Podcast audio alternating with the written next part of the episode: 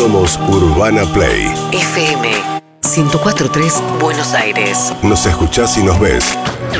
Cuando y donde quieras. YouTube, Spotify. Twitch, App oficial. urbanaplayfm.com. Urbana Play 1043. Somos radio en todos los formatos posibles. Con 35.000 casos ayer, la ciudad de Buenos Aires empieza a inscribir mayores de eh, 55, entre 55 y 59 años sin enfermedades preexistentes. Esta es la novedad que termina, digamos, lo que es el grupo objetivo, que son los que eran mayores de 60 primero, después los que tenían mayores de 18 con enfermedades eh, que agravan el cuadro de coronavirus, después también, obviamente, el sector de salud, docentes, eh, fuerza de seguridad, y ahora empieza a arrancar un calendario que en la provincia de Buenos Aires ya todo el mundo se puede inscribir, pero con esta misma prioridad van asignando los turnos. Eh, ahora llega el turno de los que tienen entre 55 y 59 y no tienen enfermedades eh, tipo eh, eh, asma. No existentes. pero- sí, pero no todas te las tienen en cuenta, ¿no? Diabetes, asma, son aquellas que agravan los cuadros de coronavirus.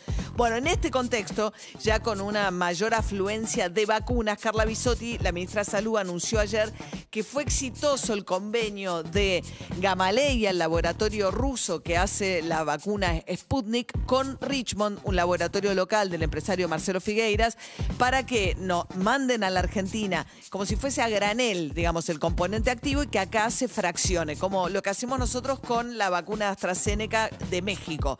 Se manda del laboratorio que es de Hugo Sigman, en ese caso, a México y allí se fracciona. Bueno, esto decía Carla Bisotti ayer.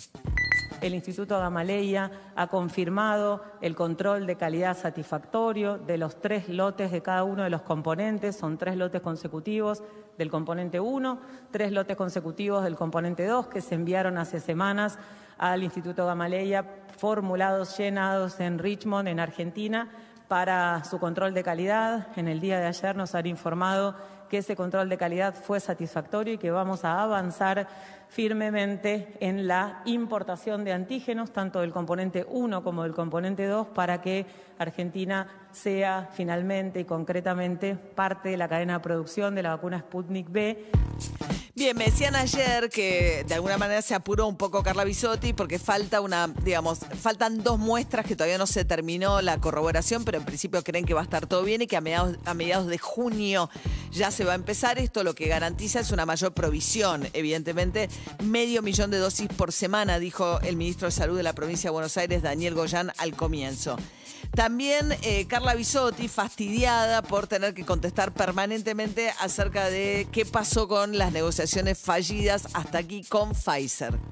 Yo realmente necesito transmitirle, sobre todo a la población que está escuchando, que se tome cada vez que escucha una noticia dos minutos para analizar esta situación, para entender la complejidad del tema, para entender que estamos viviendo una crisis sanitaria y que nadie puede hacer esto en este momento. Siempre hemos dicho las dificultades, los problemas y las dificultades en el acceso. Esto que sucedió ayer es gravísimo, no puede volver a suceder y realmente tiene un impacto porque en el medio hay gente. Necesitamos pedirle a cada actor de los arcos políticos que bajen la tensión y que bajen la obsesión que tienen con Pfizer, porque Argentina quiere comprar la vacuna de Pfizer, Pfizer le quiere vender la vacuna a Argentina y estamos trabajando para eso. Estaba angustiada en la voz. Voz ¿eh? quebrada tenía, Voz ¿eh? quebrada. Muy angustiada. Muy angustiada. Muy angustiada. Eh, Estaba, estaba enojada, ayer hablaban, pero estaba enojada. ¿Viste cuando ese, ese enojo que te da mucha bronca y esa bronca te Se- puede se llevar al llanto? Digo, estaba en Sí, ese es- lugar. Tal cual. Es ese llanto de impotencia, ¿no? Porque habían, en realidad se le había dado eh, mucha difusión a unas declaraciones de Santiago Cornejo. Santiago Cornejo es el director de COVAX para América Latina. COVAX es este mecanismo internacional de compra de vacunas. Porque, bueno, es como ir al mayorista, digamos, ¿no? Para garantizar que los países menos eh, poderosos tuviesen acceso a las vacunas, también se creó el fondo COVAX, que funcionó bastante mal porque no logró hacer eso. Entonces, Santiago Cornejo había dicho, bueno, Yo compro, yo salgo como mayorista, digo yo, eh, estoy poniendo esa, esa, para, esa imagen para que se entienda, y salgo a comprar a distintos proveedores. Argentina, dice Santiago Cornejo, me dijo, no compré Pfizer porque eh, Pfizer no está de acuerdo con mi eh, sistema regulatorio, entonces no la voy a poder dar porque Pfizer no lo va a aceptar. Lo que Santiago Cornejo salió, a- porque eso sí generó un título de Clarín y otros títulos, y sobre el cual se subió a la oposición diciendo, Argentina no quiso comprar las vacunas que tenía disponible. Cornejo ayer aclaró que Argentina compró, pero de otro proveedor. No es que eso significó que el cupo que Argentina tenía con COVAX se viera afectado, sino que se sustituyó por otro proveedor. Así decía Santiago Cornejo ayer.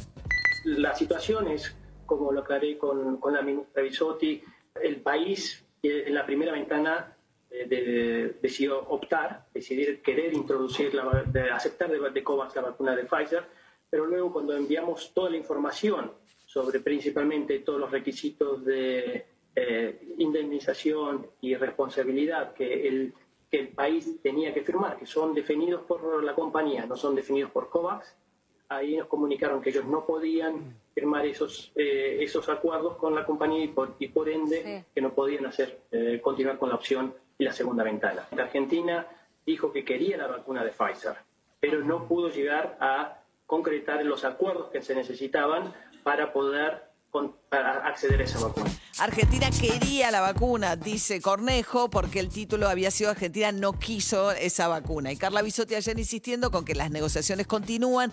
Hay un proyecto ahora de la, de la oposición para sacar de la ley que se sancionó, no solamente para Pfizer, para todas las más vacunas, garantizándoles como una inmunidad a los laboratorios, diciéndole, yo sé que estás acortando el proceso, entonces no te voy a meter un juicio en caso de que algo salga mal. En ese proyecto de ley se agregó la palabra salvo en caso de negligencia. Ahora hay un proyecto de ley de la oposición que quita la palabra negligencia, viendo si esto facilita finalmente que se pueda llegar a un acuerdo. De esto también habló Bisotti ayer. También transmitirle a la oposición es que todo el tiempo que estuvimos trabajando con COVAX y con todos nuestros equipos para desmentir esta barbaridad, lo perdimos de seguir trabajando para acelerar la llegada de vacunas a Argentina o para llegar a más acuerdos. Llega un momento en el cual hay que decir las cosas como son realmente y eh, explicarle a la población que realmente está cansada, realmente está angustiada, realmente tiene mucha incertidumbre y lo único que hace en estas situaciones es eh, agregar eh, enojo, angustia e incertidumbre. Es absolutamente falso que Argentina haya rechazado una vacuna, que Argentina no quiera comprar Pfizer o que Argentina no esté trabajando para comprar la vacuna de Pfizer. ¿Qué país va a decir que no a una vacuna? Es simplemente eso, sentido común.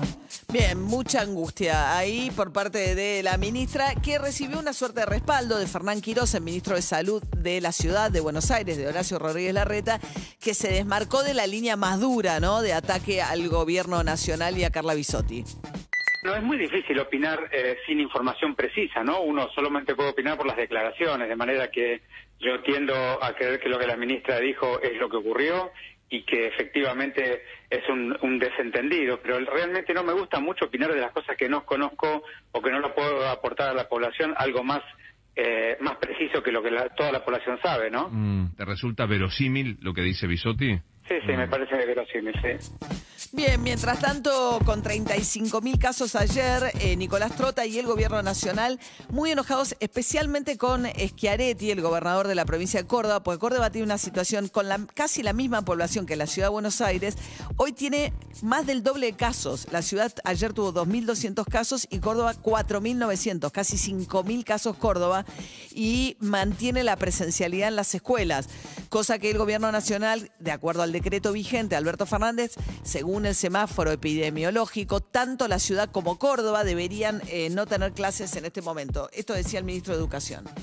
Conversé, por ejemplo, con el vicegobernador de la provincia de Córdoba y le planteé que me llamaba muchísimo la atención, esto fue el viernes pasado, el cambio de agenda de la provincia de Córdoba, que siempre había sido muy responsable. ¿Qué planteaba el vicegobernador? Que tenían un, un número de camas de cuidados intensivos muy robusto, que todavía eso les daba un margen para poder avanzar.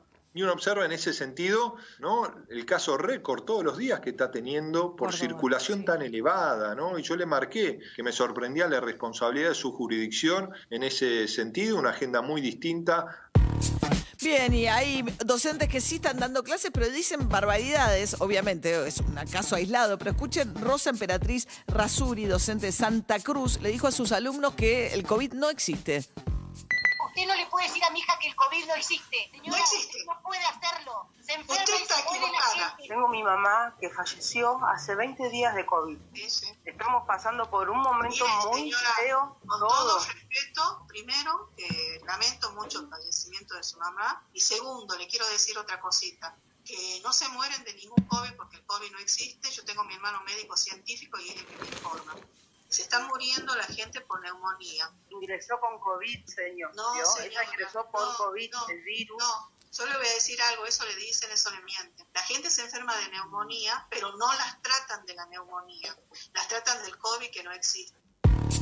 Bueno, el COVID genera, provoca la neumonía. Y aparte, Sí. según la señora, te tratan de algo que no existe, con lo cual, ¿de qué te tratarían? No, ¿Cómo pero te hay tra- una conspiración Sí. mundial, ¿no? Está Eh, vinculada a Médicos por la Verdad esta señora, que es esta agrupación de, de médicos que dicen que el COVID es un invento y que la verdadera causa de las neumonías tiene que ver con el 5G, que son las antenas de celular. Esa es la, Ah. la- lo que dicen ellos. Qué loco que se llamen médicos por la verdad, ¿no? Terrible. son los que marcharon en Rosario hace unos días atrás y que se enfrentaron con la policía y tuvieron detenidos con la policía en Rosario.